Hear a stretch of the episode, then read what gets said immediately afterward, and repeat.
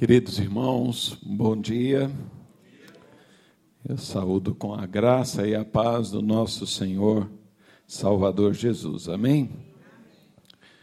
Eu os convido a abrirem a palavra do nosso Deus ao Salmo 34.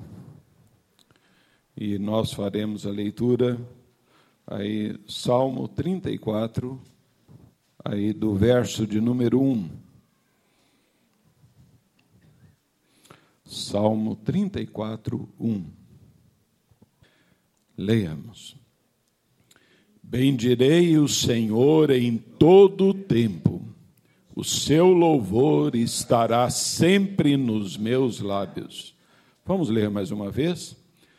Bendirei o Senhor em todo o tempo, o seu louvor estará sempre nos meus lábios. Senhor nosso Deus, nós cremos que o Senhor é o supremo agricultor, ó Deus, e nesta hora nós lhe rogamos que é, semeie, ó Deus, assim, a tua palavra no nosso coração. E rogamos que o Espírito Santo venha regá-la para que ela frutifique e venha, ó Deus, é, trazer a nós toda a direção para a nossa vida nos nossos dia, dias, ó Deus. Assim nós lhe rogamos, no nome do Senhor Jesus. Amém. Meus irmãos, minhas irmãs, geralmente nós fazemos assim as nossas orações ao nosso Deus, é, esperando de Deus ali as respostas concretas, esperando então respostas que satisfaçam aos nossos desejos, que resolvam os nossos problemas, que venham suprir as nossas necessidades, que venham curar então as enfermidades daqueles que é, nos cercam, né? Nós sabemos que nós precisamos crer, nós precisamos crer, crer e esperar, porque quem nada espera, nada recebe. Davi, é, ele diz: Esperei confiantemente pelo Senhor, ele se inclinou para mim e me ouviu quando clamei por socorro. O Senhor Jesus, ele nos ensinou Pedi e dar-se-vos-á. Buscai e achareis. Batei e abrir-se-vos-á. Porque todo o que pede recebe, o que busca encontra, e ao que bate abrir-se-lhe-á. E então, concluindo esta é, questão, o Senhor Jesus, ele então diz: Ora, se vós que sois maus, sabeis dar boas dádivas aos vossos filhos, quanto mais vosso Pai que está nos céus dará boas coisas aos que lhe pedirem. De modo que é, nós oramos ao nosso Deus, aguardando então dele a resposta para as nossas orações. Mas e se Deus então responder não, como ele respondeu a Moisés quando implorou a Deus, dizendo: Deixa-me entrar então na terra prometida. E o Senhor disse a Moisés então uma palavra muito dura: Basta, não me fales mais nisto. Se o Senhor Deus tiver outro propósito para a nossa vida, como então teve em relação à vida de José, mantendo ali então encarcerado, mantendo ali na prisão, ou como em relação ao apóstolo Paulo, não lhe tirando o espinho na carne que ele havia suplicado então ali a Deus, como fica a nossa fé em relação a Deus numa circunstância assim? As promessas de respostas imediatas, de é, determinações, de decretos, estão aí por toda parte.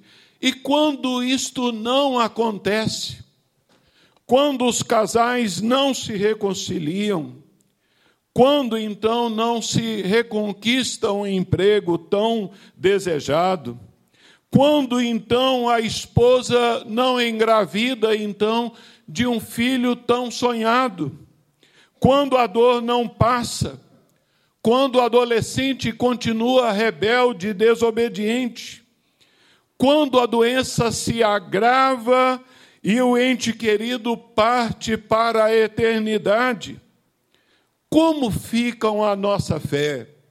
Como ficam a nossa esperança quando o milagre não acontece na forma como nós planejamos?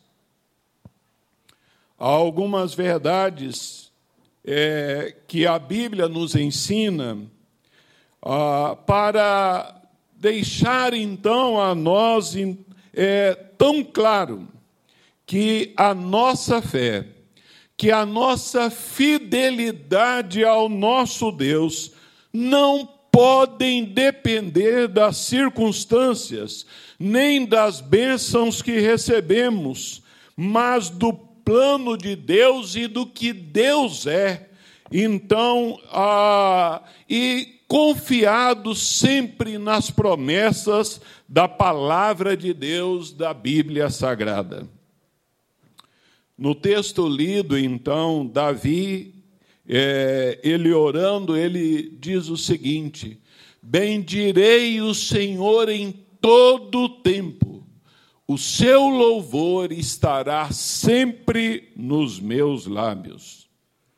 Davi, ele resolve, ele decide então glorificar exaltar a Deus em, em qualquer época, em qualquer circunstância da vida. Nós sabemos que é relativamente fácil ser fiel a Deus quando tudo está acontecendo segundo aquilo que nós queremos, segundo a nossa vontade. É, mas ah, Davi de, decide, Davi então ah, proclama que é propósito dele louvar a Deus, bendizer a Deus em todo o tempo. Na bonança, então, na tempestade, na prosperidade, na adversidade. E por essa resolução de Davi, eu quero partilhar com os irmãos algumas verdades bíblicas é, para todos os dias da nossa vida. A primeira que desejo destacar é que o que importa é estarmos debaixo da vontade soberana de Deus. O mesmo Davi, ele expressa no Salmo 40, o verso 8, o seguinte: Agrada-me fazer a tua vontade, ó Deus meu, dentro em meu coração está a tua lei. É, é então uma, um propósito definido de Davi: fazer a vontade de Deus, agradar a Deus. E isto é alimentado então pela é, é, segurança e então daquilo do fato de que a palavra de Deus estava dentro do seu coração. O Senhor Jesus em várias oportunidades ele expressou também que ah, era o seu propósito em todo o tempo que o Senhor Jesus é, esteve aqui na terra, era então de fazer a sua vontade. Em João 4,34, Jesus afirmou: A minha comida consiste em fazer a vontade daquele que me enviou e realizar a sua obra.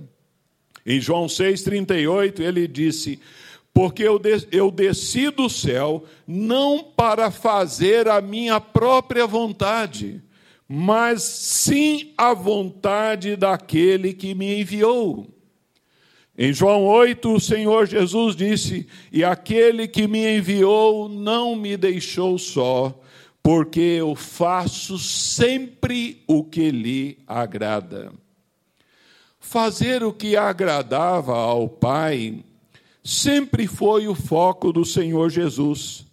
E isso é tão real quando, ali na expressão da extrema humanidade do Senhor Jesus, ele orou ali no Getsemane, então, confessando que estava angustiada a sua alma até a morte, e então o Senhor Jesus pede livramento e ele diz: se possível, se possível. Por fim, o Senhor Jesus rendeu-se, dizendo: Contudo, não seja o que eu quero, mas como tu queres. Por mais difícil que seja, por mais doloroso que tenha que passar, eu quero fazer a tua vontade. O apóstolo Paulo, ele se contentou com a resposta do Senhor ante o pedido tríplice de libertação do espinho na carne. Quando o Senhor deu a ele a palavra, olha, a minha graça te basta. Ele entendeu o propósito divino quando ele reconheceu, dizendo: Para que sobre mim repouse o poder de Cristo, porque quando sou fraco, aí é que sou forte. Nós não podemos deixar de, então, é, observar o exemplo lá, então, dos três amigos de Daniel, quando então ameaçados de morte, de serem lançados ali na fornalha de fogo, ali eles responderam então ao rei Nabucodonosor, dizendo: Olha, ó rei, saiba que se o nosso Deus quiser livrar-nos da fornalha, ele nos livrará. Se não, fica sabendo, ó rei, que não adoraremos a imagem de ouro que levantaste. Para aqueles jovens, o que importava acima de tudo era fazer a vontade de Deus. Quando o Senhor Jesus, então, atende a súplica dos discípulos ali, pedindo: ensina-nos a orar. Então, nesta maravilhosa oração que nós fazemos quase que diariamente do Pai Nosso, nós então é, vemos que o Senhor Jesus inseriu: seja feita a tua vontade, assim na terra como ela é feita lá nos céus. Quando nós examinamos as Escrituras, nós vamos encontrar com clareza, irmãos, que vontade de Deus e palavra de Deus e Bíblia Sagrada são, na verdade, a mesma coisa. Alguém disse que a vontade de Deus não é uma voz estranha que nós estejamos a ouvir. Vontade de Deus são versículos da palavra de Deus. E é por isso que é de grande valor e tremendamente indispensável um conhecimento amplo das Escrituras, mesmo porque em momento algum, em tempo algum, nós podemos ficar de férias da vontade de Deus. O apóstolo Paulo, ele nos incentiva na carta aos Efésios dizendo: procurai compreender qual é a vontade do Senhor. Aos Colossenses, ele repete a mesma ideia, e orando, ele diz: Não cessamos de orar por vós e de pedir que transbordeis de pleno conhecimento da Sua vontade, de modo que é, ah, para que eu e você possamos estar fazendo a vontade do nosso Deus, nós precisamos conhecer, amar, buscar, alimentar das Escrituras Sagradas. No Salmo 143, outro salmo de Davi, ele clama dizendo: Ensina-me fazer a tua vontade, pois tu és o meu Deus. Guie-me por é, o, o, o teu bom espírito por terreno plano. Ele pede: ensina-me, eu quero fazer a tua vontade. E é então digno de nota o Senhor Jesus quando que ao falar da, do seu retorno, ah, quando ele ah, estará então passando na peneira ah, todos os seres humanos. Ah, ele fará então a colheita ali, separando então os seus daqueles que não são, e ele então diz que ah, essa separação se dará não por pronunciarem o nome dele, não por realizarem milagres, mas ele diz: aquele que faz a vontade do meu Pai que está nos céus. Então, nós vamos compreender que é, esta não é uma questão de menor importância é então uma questão fundamental da palavra de Deus. Pedro ele, ele nos desafia na sua carta dizendo para que o tempo que vos resta na carne já não vivais de acordo com as paixões dos homens, mas segundo a vontade de Deus. O que importa, o que vale para mim e para vocês diante do nosso Deus é inclinarmos o nosso coração para buscarmos, para conhecermos, para alinharmos então a nossa vida com a vontade de Deus revelada nas Sagradas Escrituras. O que se pode resumir numa palavra: obediência à palavra de Deus, incluindo aí então uma sujeição ao conselho eterno de Deus, ao conselho então eterno da Sua vontade, como exprimiu Jó é, após as percas. Bem sei que tudo podes e nenhum dos teus planos pode ser frustrado.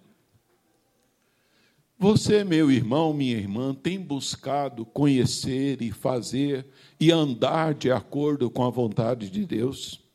Você tem procurado ajustar, enquadrar a sua vida em todas as áreas, em cada detalhe da sua vida, em conformidade, em harmonia com a palavra de Deus? Davi, ele diz: Bendirei o Senhor em todo tempo, o seu louvor estará sempre nos meus lábios. Outra verdade, então, bíblica para todos os nossos dias é que o que nos sustenta é a convicção e a experiência da presença de Deus. Convicção e a experiência da presença de Deus. Convicção esta é, que, então, muitas vezes é expressa de modo assim tão espontâneo e necessário. É, eu ouço muitas vezes isso nas orações do presbítero Paulo de Carvalho. Né? Ele fazendo a citação do Senhor Jesus: Eis que estou convosco todos os dias até a consumação do século. Presença essa, então, que o poeta, então, no hino 109 do nosso inário, ele então diz: Quero o Salvador comigo, ao seu lado sempre andar, quero tê-lo muito perto, no seu braço descansar. Quero o Salvador comigo, porque fraca é minha fé, porque a sua voz me dá conforto quando me vacila o pé. Quero, Salvador, dia a dia, ao seu lado viver no desgosto e no prazer, nesta vida e além da morte, quero o Salvador comigo. Muitos são os salmos que evidenciam esta verdade. Salmo 16, 8, Davi ele diz: O Senhor tenho sempre a minha presença, estando Ele à minha direita, não serei abalado. O Senhor tem sempre a convicção, a experiência da presença de Deus está então abundantemente em citações da palavra de Deus. O Salmo 46 duas vezes repete: o Senhor dos exércitos está conosco. O Deus de Jacó é o nosso refúgio. Irmãos, eu considero maravilhosa aquela experiência de Jacó quando, fugindo lá então de Esaú, é, cansado, ele então repousa e ali é, deita a, a, cabeça sobre uma pedra e ele tem aquele sonho da escada que então vai até o céu e os anjos subiam e desciam então por aquela escada e, e ali a palavra de Deus diz que ao acordar, ele diz assim: na verdade, o Senhor está neste lugar e eu não o sabia. Sabe, a presença de Deus, ela faz diferença. Isaías 41, 10 diz assim: ah, Não temas, porque eu sou contigo. Não temas, eu sou contigo. Há um outro hino maravilhoso que, por sinal, ele está, então nós vamos cantá-lo daqui a pouco. É era o hino preferido da minha avó Alvarina. Hino este que diz: Olha, depois que Cristo me salvou, em céu o mundo se tornou. Não importa o luxo da casa ou o lugar onde ela esteja colocada, não importa o tamanho da bênção ou então da aprovação, não importa o gordo salário ou o desemprego, não importa se a enfermidade é irreversível ou se Deus vai fazer um milagre. O que conta, o que deve determinar o nosso gozo espiritual, a nossa alegria espiritual de alma, é a segurança, é a certeza da presença de Deus conosco e do amor de Deus é, experimentados na nossa alma. O profeta Abacuque, em seu poema Esperança contra Esperança, ele inclui uma colocação admirável. Ele inclui um ainda que, né? A verdade que só aqueles que de fato conhecem a Deus não negociam a sua fé e podem cantá-la. Né? Abacuque inclui um Todavia eu me alegro no Senhor e exulto no Deus da minha salvação. Como é, emociona a, o leitor bíblico, então, amoroso da palavra de Deus, ao ver que, é, na citação que mencionei anterior, ah, dos amigos de Daniel, é, decididos em fazer a vontade de Deus, ah, é, Deus não os livra ali de serem lançados na fornalha de fogo. Mas o que é maravilhoso é que eles foram contemplados com a presença do Senhor ali com eles. E então Nabucodonosor, e então ali os seus ah, viam há uma quarta pessoa ali dentro. Sabem, queridos, ah, assim é que pode ser que Deus não venha livrar a mim ou a você, então, de ter que passar por uma fornalha de fogo mas Ele estará conosco.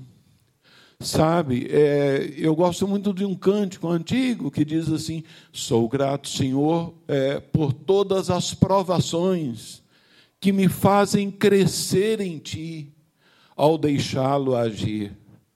Sabe, você tem experimentado a, a segurança, a estabilidade, então, da experiência da presença de Deus no seu dia a dia. Você tem cantado, quero Salvador comigo.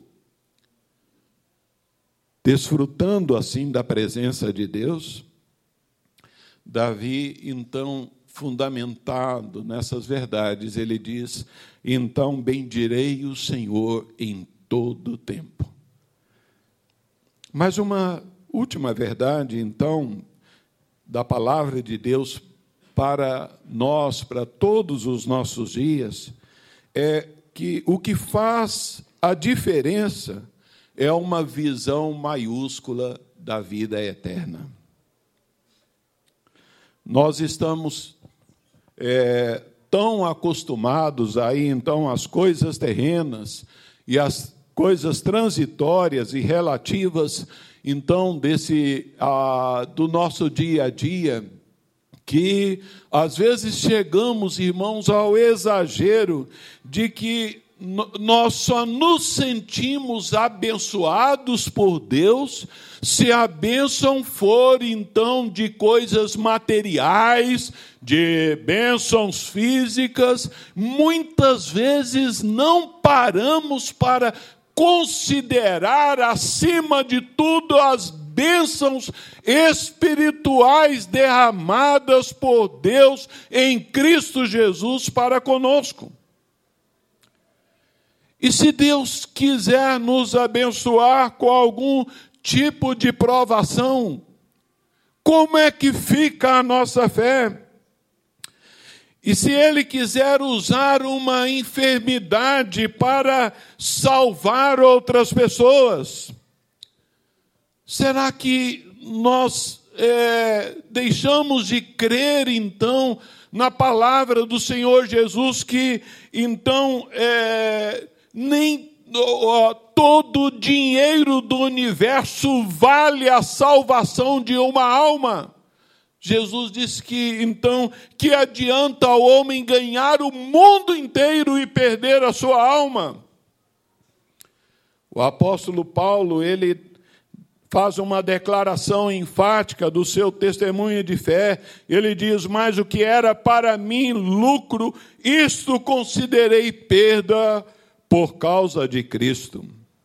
Em 1 Coríntios 15, ao tratar então da nossa ressurreição, ele questiona dizendo: se a nossa esperança em Cristo se limita apenas a esta vida, a saúde, a bens, a coisas materiais, a coisas deste mundo, nós somos os mais infelizes de todos os homens. Se a nossa religiosidade, meus irmãos, minhas irmãs, está então focalizada em apenas coisas deste mundo, para um período de vida média aí de ah, 70 a 90 e poucos anos, ah, então nós somos os mais infelizes de todos os homens. Em 2 aos Coríntios 5, é, 1 e 2 e o verso 8, o apóstolo Paulo diz: Sabemos que se a nossa carne terrestre, a nossa casa terrestre, deste tabernáculo se desfizer, temos da parte de Deus um edifício, casa não feita por mãos, eterna nos céus. E por isso nesse tabernáculo gememos, aspirando sermos revestidos da nossa habitação celestial. Entretanto, estamos em plena confiança, preferindo deixar o corpo e habitar com o Senhor. Nós vemos, é, Paulo ele diz, olha, que ele aspirava a ser revestido da habitação celestial. Aos Filipenses ele diz: Olha, meu desejo é partir e estar com Cristo. Nós não podemos perder essa visão grandiosa da eternidade com Deus. Irmãos, eu louvo muito a Deus, porque eu cresci num lar, eu cresci numa família, eu cresci numa igreja com um pastor, então que eu aprendi então a cantar com os mais velhos. O céu é um lugar maravilhoso, cheio de glória e gozo. Lá hei de ver o meu Salvador. O céu é um lugar, lugar para onde vou. O céu é um lugar maravilhoso. Sabe, nós vivemos então um período que parece que só ah, se dá valor às coisas deste mundo. E nós vemos que Davi então revela o seu propósito de bem dizer ao Senhor em todo o tempo. Nós cremos na palavra lá de Hebreus 13, 8, que Jesus ele é o mesmo ontem, hoje e o será para sempre. Ele tem todo o poder sobre tudo. Cremos em milagres, em cruzes, curas prodigiosas, Porém, cremos então e descansamos é, no amor de Deus. Mas é, nós devemos entender, se por alguma razão, alguma razão desconhecida de cada um de nós, é, a resposta de Deus não for aquilo que então nós pedimos, se a cura não acontecer, nós continuaremos a louvar o Senhor em todo o tempo. Nós continuaremos a servir ao Senhor em todo o tempo. Nós devemos entender que a vontade do Senhor, os propósitos do Senhor, são maiores do que o universo criado por Ele. Por isso, nós pre é, precisamos aprender a dizer, como salmista: Bendirei o Senhor em todo o tempo, o seu louvor estará sempre nos meus lábios. Grife essa decisão, essa resolução de Davi e que ela seja uma resolução apropriada por mim, por você. Porque então a palavra de Deus nos diz que o que importa é estarmos debaixo da vontade soberana de Deus. O que nos sustenta é a nossa convicção e experiência da presença de Deus. O que faz a diferença é uma visão maiúscula da vida eterna. Que Deus nos ajude, irmãos, a, a que é, estejamos a, ajustando a nossa vida de acordo com esta palavra do Senhor para cada um de nós. Amém.